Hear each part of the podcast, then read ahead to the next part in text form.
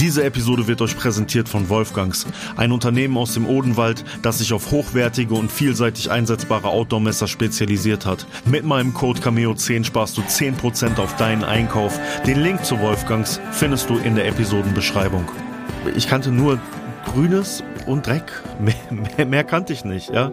Äh, mehr, mehr gab es auch in meiner Welt nicht. Mehr musste meine Welt auch nicht haben. Ich wusste, dass innerlich in mir irgendetwas zerbricht.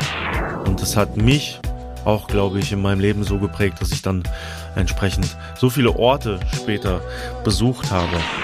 Es ist sehr viel Disziplin und Eigenverantwortung, unseren Geist kreativ und wach zu halten, indem wir uns Auszeiten von der digitalen Welt gönnen. Innerlich habe ich solche Schmerzen gehabt, solche Trauer empfunden, weil ich wusste, ich muss dort weg. Was geht ab, meine Echten? Herzlich willkommen zum Vonnestraße Innenwald Podcast. Mein Name ist Max Cameo und hier teile ich mit euch einen Weg. Ich war in meinem bisherigen Leben sowohl ganz unten wie auch ganz oben. Auf meiner Sinnsuche habe ich mich dazu entschieden, ein Leben im Einklang mit der Natur zu führen. Diese Geschichte und viele weitere wirst du hier hören. Es wird nicht immer leicht, aber ich garantiere dir, es wird dich inspirieren. Und jetzt wünsche ich dir von Herzen viel Spaß mit der heutigen Episode. Ich freue mich von ganzem Herzen, dass du heute dabei bist. Möchtest du mir auf anderen Kanälen folgen, findest du mich auf YouTube, Instagram und Facebook auch unter dem Namen Max Cameo. Wenn du Hintergrundbilder zu dem, was ich erzähle, sehen möchtest und andere Gimmicks, dann kannst du Pate dieses Podcasts werden bei Patreon. Den Link dazu findest du in der Episodenbeschreibung und auch die Links zu den Sponsoren der heutigen Folge. Heute geht es anhand meiner Kindheitsgeschichte, meiner frühen Jugend darum, warum ich es für wichtig halte, dass Kinder in ganz frühem Alter mit dem Kontakt zur Natur aufwachsen, denn ich hatte einige Jahre das Glück, dieses tun zu können, und als der Moment kam, dass ich praktisch rausgerissen wurde aus dem, was mir mit der Verbindung zur Natur so gut getan hat und auch so jung schon so wichtig war, ist für mich eine Welt zusammengebrochen. Und wie das Ganze zustande kam, das werde ich dir jetzt erzählen. Meine Eltern haben mich bekommen oder ich bin in das Leben meiner Eltern getreten, als sie an der Schwelle vom Studierendenleben zum Berufsleben waren. Mein Vater hat mir noch ein Bild zur Verfügung gestellt, das ich auch auf Patreon teilen werde, wo man die Studentenkommune sieht, wo sie früher gelebt haben.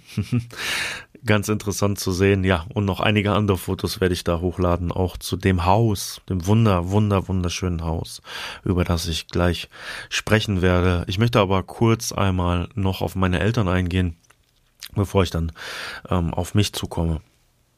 Meine Eltern haben sich auch jung kennengelernt und mein Vater war teilweise so wie ich, dass er nicht wirklich wusste, was er mit seinem Leben anfangen sollte. Der Vater meines Vaters ist sehr, sehr früh gestorben. Ich glaube, als mein Vater 17 Jahre alt war. So war mein Vater bei der Bundeswehr gewesen und hat viele Sachen gemacht, hat viel auf dem Bau auch gearbeitet, bevor er sich dazu entschieden hat, überhaupt ins Studium einzusteigen. Meine Mutter ist die älteste von drei Geschwistern. Meine Großeltern mütterlicherseits waren beide berufstätig, haben sehr viel gearbeitet. Deswegen hat meine Mutter teilweise die Erziehung ihres jüngsten Bruders in die eigenen Hände genommen und das hat sie mir selber gesagt, auch viel ihrer eigenen Jugend dafür opfern müssen, dass sie auf meinen Onkel aufgepasst hat.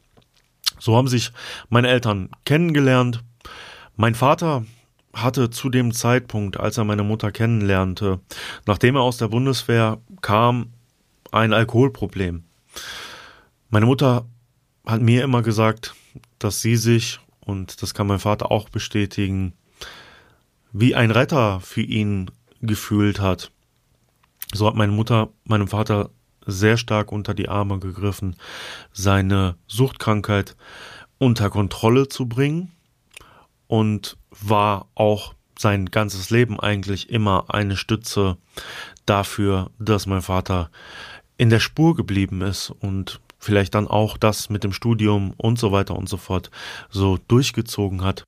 Als meine Eltern dann ins Berufsleben einstiegen und ich praktisch noch ein Baby war, sind wir zusammen mit meinen Großeltern mütterlicherseits und meinem jüngsten Onkel in ein Haus gezogen. Ja, und dieses Haus werde ich und kann ich. Und ich werde wirklich emotional, wenn ich darüber spreche. Das ist wirklich so, kann ich mein Leben lang nicht vergessen und den Schmerz, diesen Ort später verlassen zu müssen, der fühlt sich heute noch genau so an, wie er sich damals angefühlt hat, obwohl ich heute kein Freund mehr davon bin. Naja, an materiellen Dingen festzuhalten, hat es trotzdem für mich so viel bedeutet. Es war ein altes Gutshaus, ein Forsthaus, eingebettet und gelegen im Wald. Wer meinen YouTube-Kanal verfolgt hat, der kann ein Video von mir und meinem Vater finden, wo mein Vater über seine Grasplantage spricht, die er dort mal angelegt hat und die von den Schafen meines Opas weggefressen wurde. Also wer da Interesse dran hat, mal auf meinem YouTube-Kanal vorbeigucken. Da sieht man das Haus dann auch in bewegten Bildern und nicht nur auf Fotos. Dieses Haus umgeben von Grün, von Wald. Wir hatten Apfelbäume, Kirschbäume, alleine die Sorten von Äpfeln, die es dort auf unserer Weide gab, habe ich in meinem Leben nie wieder essen können. Und wenn ich heute noch dran denke, wie diese Sorte Apfel, die es wahrscheinlich heute gar nicht mehr gibt, es war irgendwie eine ganz alte Sorte, geschmeckt hat, säuerlich, süß. Wenn ich damals, wenn mein Opa mir einen von den Äpfeln gegeben hat und ich habe die nur angeguckt, hatte ich sofort den, den Geschmack im Mund. Wir haben uns sehr viel damals selbst versorgt. Mein Opa hat bis heute noch Salat und äh, Tomaten und wie auch immer ähm, angepflanzt. Jetzt dort, wo, wo sie jetzt wohnen, in einem Gewächshaus. Damals im größeren Stil hatten wir wirklich vieles worauf wir selber zugreifen konnten. Mein Opa hatte eine riesige Kaninchenzucht, das heißt, ich hatte auch immer ähm, Kaninchen um mich herum und ähm, das Anwesen war wirklich tatsächlich auch relativ groß, weswegen wir dort auch ein wenig wirtschaften konnten. Das heißt, mein Opa hatte auch immer mehrere Bekannte, die freizeitmäßig mit ihm zusammen das ganze Gut sozusagen bewirtschaftet haben das Haus an sich von der Substanz her ging schon in Richtung Baufälligkeit. Es ist auch danach nicht, also als wir da weggezogen sind, nicht wirklich renoviert worden, weshalb es jetzt in einem wirklich schlechten Zustand leider ist. Aber es hatte wirklich Scheunen und ähm, Silos, verschiedenste Sachen, wo ich als Kind einfach alles finden konnte, um, um dort zu spielen. Ja, ich konnte mich irgendwo immer irgendwie verstecken und es war irgendwie alles unseres. Und da habe ich auch schon in so jungen Jahren teilweise hm, den Unterschied zwischen mir und meinen Freunden auch gemerkt, die nicht diese grüne Umgebung um sich hatten, selbst wenn sie nur aus meiner Straße kamen. Wir waren in der Straße das letzte Haus und äh, die Kinder, die weiter vorne wohnten zum Beispiel, ja, die lebten mehr wie in so einer Wohnsiedlung. Wir waren wirklich so eine so eine so eine äh, Oase. Ja, alle kamen auch bei uns auf die großen Wiesen ähm, zum Schlittenfahren im Winter zum Beispiel. Und ich ich merkte, dass diese Kinder anders aufwuchsen. Die die hatten äh, mehr Spielsachen als ich. Die spielten viel mehr in ihrem Zimmer als ich. Und die waren auch gedanklich irgendwo schon woanders. Also ich kann das nicht beschreiben. Ich war so einfach, ich habe, ich kannte nur Grünes und Dreck. Mehr, mehr, mehr kannte ich nicht, ja. Äh, mehr, mehr gab es auch in meiner Welt nicht. Mehr musste meine Welt auch nicht haben. Mein Vater hatte mir in meinem Zimmer ein wunderschönes Podest äh, gebaut. Mein Vater hat damals äh, selbst immer sehr, sehr gerne gebaut. Ähm, von daher habe ich natürlich auch in meinem Zimmer gespielt, wenn das Wetter sehr schlecht war, aber eigentlich hat mich schlechtes Wetter nie davon abgehalten, draußen zu sein. Und ich, ich war einfach nur, ich war einfach nur draußen. Ich war immer draußen. Und das hat mich, das hat mich so ungeheuer ähm, geprägt. Das, das, das hat mich so glücklich und so ausgeglichen als Kind gemacht, dass ich, dass ich mir einfach nur wünschen würde, dass jedes Kind auf der Welt die Möglichkeit hat, so mit der Natur in Kontakt zu treten, wie ich das damals tun konnte. Das war einfach wirklich, das, das war, das war meine Welt, wenn mein Opa äh, mich zum Hallimasch, also Pilze sammeln, ähm, so ganz jung schon, schon, schon mitgenommen hat in die um, umgebenden Wälder, die dann nicht mehr zu unserem Grundstück äh, gehörten. Ich, mein Opa hat mir auch viel beigebracht, wenn es um den Kontakt zur, zur Natur geht. Ihr müsst euch vorstellen, mein Opa hat tatsächlich ähm, 40 Jahre, über 40 Jahre in einem ähm, Walzwerk gearbeitet, das nicht weit von uns entfernt lag. Er konnte also immer zu Fuß zur Arbeit gehen. Aber um das Arbeitsleben, mein Opa hat nur gearbeitet, um Geld zu verdienen. Um das Arbeitsleben herum bestand sein Leben auch nur aus der Natur. Und was ich meinem Opa hoch anrechne und wo ich mich teilweise manchmal später geschämt habe, ja, wenn ich so keine Lust hatte auf 0815 arbeiten und äh, mich mal wieder äh, anderen Dingen hingegeben habe. Mein Opa war, glaube ich, gefühlt in diesen über 40 Jahren so dreimal krank. Und mein Opa hat mir immer gesagt, Max, wenn ich auf die Arbeit komme, die anderen machen nur eins, die beschweren sich. Und ich lache. Ich lache immer. Und wenn die mir sagen, wie scheiße alles ist, dann lache ich noch mehr. Und so ist mein Opa, der mir, wie meine Oma auch, so viel bedeutet so ein wichtiger Faktor in meinem Leben und ich bin so dankbar, dass ich damals mit ihnen zusammen aufwachsen konnte, dass ich ja aus meinem Kinderzimmer durch den Flur lief, aus der Tür raus, runter in diesem Haus zu meinen Großeltern, um mit ihnen zu frühstücken. Es war einfach eine wunderschöne Zeit und die ganzen Spaziergänge, die ich mit meinem Opa unternommen habe damals, die haben mich einfach maßgeblich geprägt und mich, glaube ich, auch nachhaltig zu dem Waldmann gemacht, der ich heute wieder, wieder bin. Meine musikalische Leidenschaft, aber eine große Leidenschaft für Musik, auch ja, sehr lange selbst Musik gemacht, ist maßgeblich geprägt worden durch meinen Onkel, der damals, weil er noch so jung war, bei meinen Großeltern lebte und sein Zimmer unten in unserem Forsthaus hatte. Und er spielte leidenschaftlich gerne und spielte heute auch noch immer Gitarre. Und ich konnte immer schon seine E-Gitarre hören, wenn er unten spielte. Er hat sehr laut Musik gehört und hat mich ja musikalisch einfach auch sehr geprägt. Und ach, es war einfach es war einfach ein wunderschönes Zusammenleben, was wir damals hatten, wenn ich im Kindergarten Feste hatte oder später auch in der Schule wir konnten alle Kinder zu uns einladen in, auf dieses, dieses große Gelände, was wir hatten und die anderen Kinder haben mich teilweise, glaube ich, auch wirklich für diese Freiheit, die ich da hatte, beneidet. Wir haben Schatzsuchen veranstaltet und wir konnten dort einfach auch weiträumig Sachen verstecken. Es war einfach, es war einfach schön.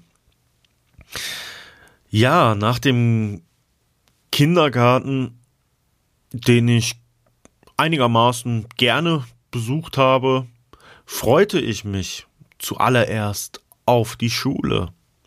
Denn ich dachte mir, dadurch, dass meine Mutter Lehrerin war und äh, sie von ihrem Berufsleben damals noch begeistert war, das hat sich später auch geändert. Ähm, hat sie mir viel von der Schule erzählt und ich dachte mir einfach, Schule großartig, großartig, will ich hin, will ich machen. Und dann kam ich in die Schule. Und dann kam ich in eine Klasse mit vielen netten Kindern, netten Menschen, auch einige Menschen, die ich heute noch kenne und mit denen ich heute noch Kontakt habe oder die ich heute noch sehe oder die auch mal Kunden sind bei mir im Tattoo-Studio, freue ich mich immer wieder, wenn da, wenn da jemand kommt von damals. Ja, ich habe es in der Intro-Folge schon erzählt. Das war eigentlich alles ganz gut, bis auf unseren Klassenlehrer. Und dieser Klassenlehrer hat mir meine Schulzeit schon am Anfang versaut. Ich habe hier für euch auf Patreon auch ein Bild hochgeladen von mir und meinem meiner Klasse, ein Klassenfoto. Wenn ihr seht, in welche Richtung ich gucke, wisst ihr, was ich für eine Einstellung zur Schule damals hatte.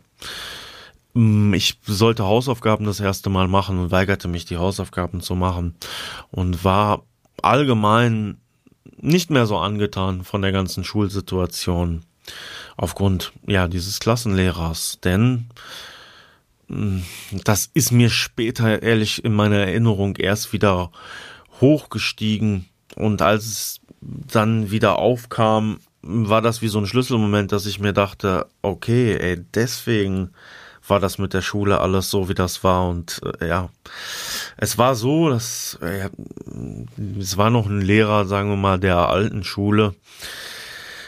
Der saß vorne und fraß immer Lakritz, wenn er in Anführungsstrichen unterrichtete. Und dann hatte der so ein paar Lieblingsschüler. Und die Lieblingsschüler von dem, die mussten nicht am Unterricht teilnehmen, wenn sie sich hinter ihn stellten und ihm beim Lakritz kauen den Nacken krollten. Das ist kein Bullshit, den ich hier erzähle. Das ist wirklich so gewesen. Und warum damals da niemand eingegriffen hat oder wie auch immer, das kann ich heute in der Retrospektive nicht sagen. Ich bin mir ziemlich sicher, dass sein Verhalten gegenüber den Schülern hinlänglich bekannt war. Ich möchte auch jetzt nicht behaupten, dass das in irgendeine Richtung irgendwo ähm, falsch verstanden wird. Ich bin mir sehr, sehr sicher, dass es diesem Mann nur um die reine Macht ging. Es hatte überhaupt keinen anderen Hintergrund. Ja, also das schließe ich hier zu hundertprozentig aus. Was bei dem zu Hause war oder wie auch immer, das weiß ich nicht. Aber in Bezug auf uns und die Schüler, nein, das war nur das. Er hat gerne seine Macht ausgespielt und das war das Einzige, worum das ging. Aber für ein Kind das sich auf die Schule gefreut hat, ist das natürlich der absolute Tiefpunkt und dass ein Mensch wie ich, ein Rebell, ein Kind, das den ganzen Tag nur seinen Abhang herunterrutscht an seinem Haus, äh, das die Freiheit liebt, äh, dass das dann eine Ablehnung gegen Autorität entwickelt und Autorität als etwas Negatives sieht, wenn jemand so ein negatives Bild von sich und von Autorität da vorne darstellt.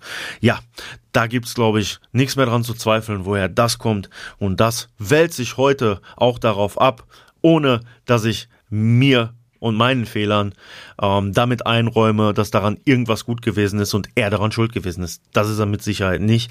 Dafür bin ich selbst verantwortlich gewesen. Ja, also ich brauche hier kein Taschentuch. Ich möchte es euch nur einfach erzählen, wie gewisse Punkte zustande kamen und mich gewissermaßen geprägt haben und zu äh, verschiedensten Sachen dann äh, geführt haben. Wir hatten auch ein paar schwierige Kinder in der Klasse. Ich kann mich an ein Mädchen erinnern bei uns. Die war mh, hm, relativ bekannt, der war noch ein Bekannten, der spricht heute noch immer von ihr. Ähm, die hat ihn mal mit dem Stuhl auch angegriffen in der ersten Klasse. Das war ganz, ja, eigentlich war das für uns alle, die ihn dann nicht so mochten, so eine Genugtuung, weil die ist mal komplett es war ein armes Mädchen, ne? Familie war, äh, weiß ich nicht, auch Probleme.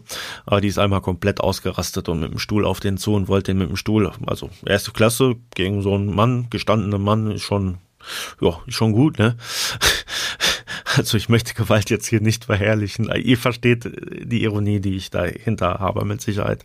Ja, ist sie auf ihn los. Ja, da, daran kann ich mich mit meinem Bekannten, der mit mir in der Klasse war, da immer noch dran erinnern. Ja, und so plemperte das erste Schuljahr dann vor sich hin. Ich habe immer noch viel draußen gespielt und bin Fahrrad gefahren und habe die Zeit mit meinen Freunden, die und das ist auch eine Sache, die mich sehr lange begleitet hat mit meinen Freunden im privaten Rahmen, die alle älter waren als ich. Ich hatte sehr, sehr lange in meiner Jugend immer einen Bezug zu Leuten, die schon älter waren als ich. Ich weiß nicht, ob es an meiner eigenen Entwicklung lag oder daran, dass ich cooler sein wollte als die anderen und deswegen nicht mit Gleichaltrigen spielen wollte oder ob es einfach wie auch immer so ist. Meine Freunde waren alle schon in der zweiten oder dritten Klasse. Und mit denen habe ich natürlich auch viel gemacht und die hatten natürlich auch viel Auswirkungen auf mich, weil sie natürlich dann schon andere Sachen kannten und die haben sie mir dann wieder gezeigt. Aber auch die waren sehr gerne und immer bei uns und haben mit mir auch die Zeit in der Natur genossen. Wir hatten eine ganz alte Eiche auch dort im Garten stehen, die bestimmt zwei, dreihundertjährig gewesen ist. Ich weiß noch einfach, bin ich damals ähm, ich weiß auch nicht warum. Wir, wir haben irgendwo in, die, in dieses Forsthaus gehörte einer reichen Familie. Wir hatten es ja nur gepachtet oder gemietet. Und oben auf dem Dachboden waren noch ganz viele Sachen von dieser reichen Familie, der das eben gehörte und die das an uns verpachtete. Und ich meine, da war, hing irgendwo eine Lederhose für Kinder und ich habe das gefeiert, diese Lederhose anzuziehen. Und meistens, so wie man in der Kindheit ist, wenn man so ein kleiner Buschmann war wie ich, ähm, brauchte man auch keine Unterhosen. Und ich bin immer nur so nackt in meine Lederhose. Am liebsten wäre ich sowieso wie ein, wie ein, wie ein äh, Neandertaler, glaube ich, nackt rumgelaufen. Ähm, habe ich mir diese äh, Lederhose immer angezogen. Ich habe die total geliebt, weiß nicht warum. Und ich kletterte immer diese Eiche hoch und es war Hochsommer und unten drunter waren ganz viele äh, Brennnesseln. Und ich kletterte die Eiche hoch und die hatte wirklich einen, äh, einen heftigen Stamm. Und ich, ich, bin irgendwo oben am Ast hängen geblieben. Und ich blieb mit der Lederhose in dem Ast hängen. Die Lederhose zog sich mir vom Arsch und ich bin mit dem nackten Arsch in die Brennnesseln gefallen. Das weiß ich noch ganz genau. Und äh, das tat höllisch weh. Das tat höllisch weh. Mein Opa hatte einen sehr guten Freund, den Lothar. Der Lothar war auch immer bei uns, auch ein herzensguter Mensch gewesen. Ähm, Gerd gab's auch noch. Gerd hat immer gerne einen über, oh, Lothar auch, Opa auch, ja, aber wir haben alle immer gerne einen über den Durst getrunken. Ähm, da habe ich ja gesagt, wir hatten da so ein Silo. In dieses Silo konnte man, also das war so auf Hüfthöhe, gab's da so eine Öffnung. Und ähm, irgendwann bin ich als Kind mal draußen spielen gegangen und ähm, habe hab um 10 Uhr morgens mal am Sonntag äh, den Gerd da im Silo liegen sehen. Äh, mein Onkel hat übrigens auch mal besoffen da drin gelegen. Also ähm, das Silo hat sich anscheinend, da war nur Müll drin, keine Ahnung, also nicht so, so Sperrmüll, hat sich irgendwie angeboten, dass man sich, dass man da reinklettert und sich äh, da reinlegt, um seinen äh, Rausch auszuschlafen. Der ähm, Lothar hatte auch einen Dobermann zu dem Zeitpunkt, das weiß ich noch ganz genau. Ähm, wir hatten viele Katzen, aber ich fand den Dobermann so toll. Als er das erste Mal kam mit dem Dobermann, ähm, den er sich von so einem Züchter geholt hat, da dieses stattliche Tier, ich glaube, da war meine Leidenschaft auch zu Hunden äh, damals mir in die Wiege gelegt worden. Das, das, das habe ich geliebt. Das habe ich einfach geliebt. Meine Oma, um noch ein bisschen auf sie sprechen zu kommen, äh, zu sprechen zu kommen, hatte viele, viele Geschwister, elf, elf an der Zahl und wir werden ein bisschen auch über die Geschwister von meinen Eltern, äh, von meinen Großeltern sprechen, wenn wir später auf Amerika zu sprechen kommen, denn drei Geschwister meiner Oma sind nach Amerika ausgewandert und haben da den American Dream gelebt. Aber so richtig vom Tellerwäscher zum Millionär. Und diese Geschichte werde ich euch definitiv erzählen, wenn ich auf meine eigenen USA-Aufenthalte zu sprechen komme, wo ich mit den Gangs in Los Angeles und New York leben konnte und viele interessante Sachen erleben durfte. Ja, meine Oma war für mich auch ein sehr wichtiger Part in meinem Leben. Meine Oma hat sich damals schon, es war die, der Beginn vom Jugoslawienkrieg, dann später in der Flüchtlingshilfe sehr stark engagiert, ist Trägerin sogar äh, des Bundesverdienstkreuzes, das sie verliehen bekommen hat für ihre Arbeit damals. Und ähm, wir haben viele Menschen aus vielen verschiedenen Kulturen auch bei uns immer zu Gast gehabt. Mein Opa zum einen seine ganzen befreundeten Mitarbeiter aus seiner Firma. Also viele türkischstämmige Leute kamen damals zu uns, weil wir teilweise auch die Mengen an Obst, die wir hatten, durch unsere Bäume gar nicht selbst verwerten konnten und wir waren auch nicht diejenigen, die das verkauft haben. Wir haben oft die Familien von den Mitarbeitern meines Opas zu uns eingeladen im Sommer und sie haben ähm, die Kirschen mit uns zusammen gepflückt und konnten sie dann selbst essen. Wir hatten ähm, zum, zum im Jugoslawienkrieg hatten wir sehr viele Menschen, ähm, die meine Oma unterstützt hat, die die bei uns Gäste ständig im Haus waren, ähm, die wir die wir teilweise auch unterstützt haben. Also ich bin sehr früh mit verschiedensten Menschen in Kontakt gekommen durch meine durch meine Oma und ihr Engagement. Ähm, viele afrikanische Freunde auch von mir, die ich damals kennenlernen konnte und durfte. Ich bin mit meiner Oma damals immer ins Flüchtlingsheim gegangen. Ähm, ja, so Anfang der, der 90er war das ja. Und ähm, habe da mit, mit, meinen Freunden ähm, auf den Betten bin ich rumgesprungen und alles war kaputt und alles ging kaputt. Damals waren die Flüchtlingsunterkünfte. Das kann man ja heute nicht, nicht vergleichen, teilweise mit dem, ähm, was, was wie, wie die heute gestaltet sind.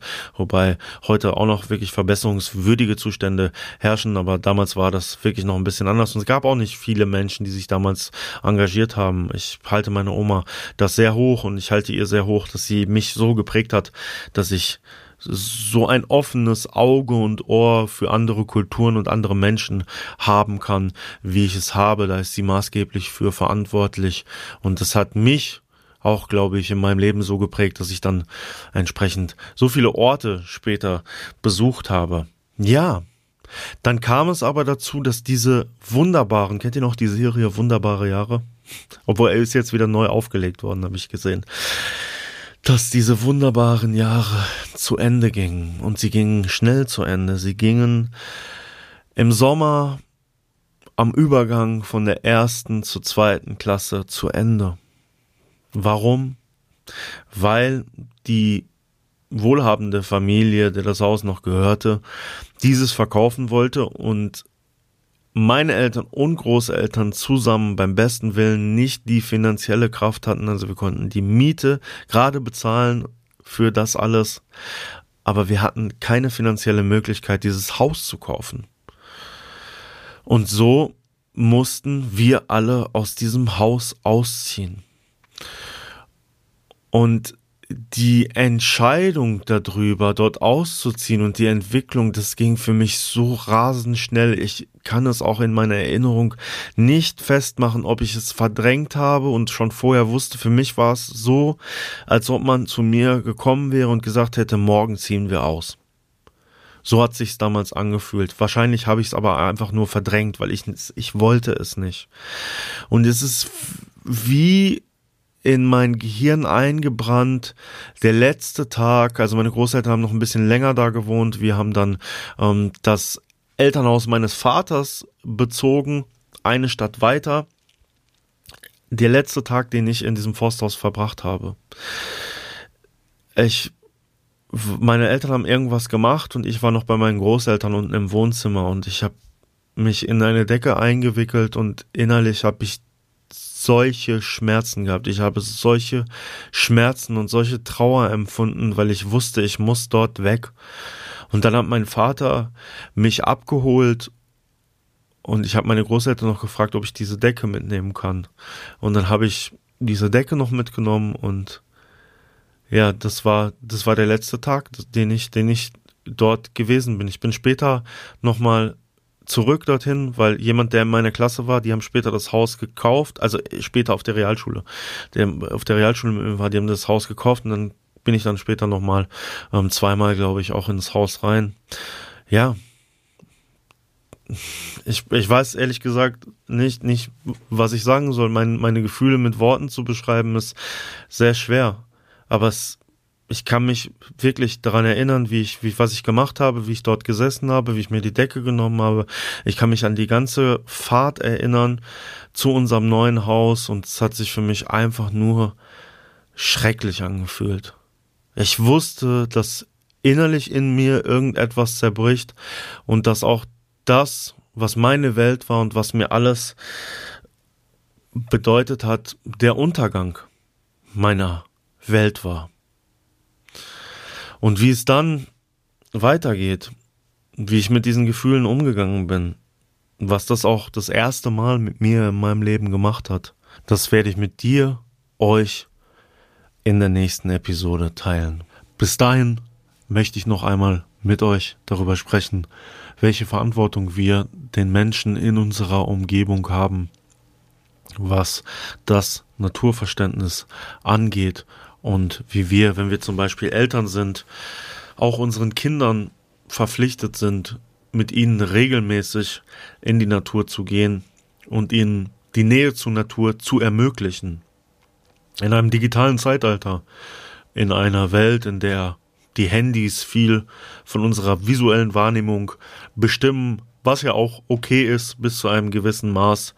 Es ist sehr viel Disziplin und Eigenverantwortung, sich teilweise und Stück für Stück davon wegzubewegen und unseren Geist kreativ und wach zu halten, indem wir uns Auszeiten von der digitalen Welt gönnen. Und da gibt es eine wissenschaftlich bewährte Technik und das ist das Waldbaden, das in Japan zum Beispiel anerkannte Therapieform ist und sich auch hier immer weiter durchsetzt. Und man sagt, schon 20 Minuten Waldbegegnung oder Naturbegegnung am Tag haben ein, eine massive Auswirkung auf unsere psychische und körperliche Gesundheit. Und jetzt könnt ihr euch vorstellen, was das für Kinder bedeutet, wenn man Kindern diese Möglichkeit gibt Und man hat es ja auch bei mir gesehen. Ich war damals ein sehr, sehr glückliches Kind. Bis zu dem Moment, als ich diesen Natur, diese Natur-Connection verloren habe. Und das würde ich mir für dich, für euch alle wünschen, dass ihr euch diese Zeit nehmen könnt und anderen auch diese Zeit mit sanften Ratschlägen vielleicht einräumt oder Hinweise gibt, damit wir das alle erleben können. Wir hören uns bei der nächsten Episode. Vielen Dank für dein Zuhören und eure Ohren.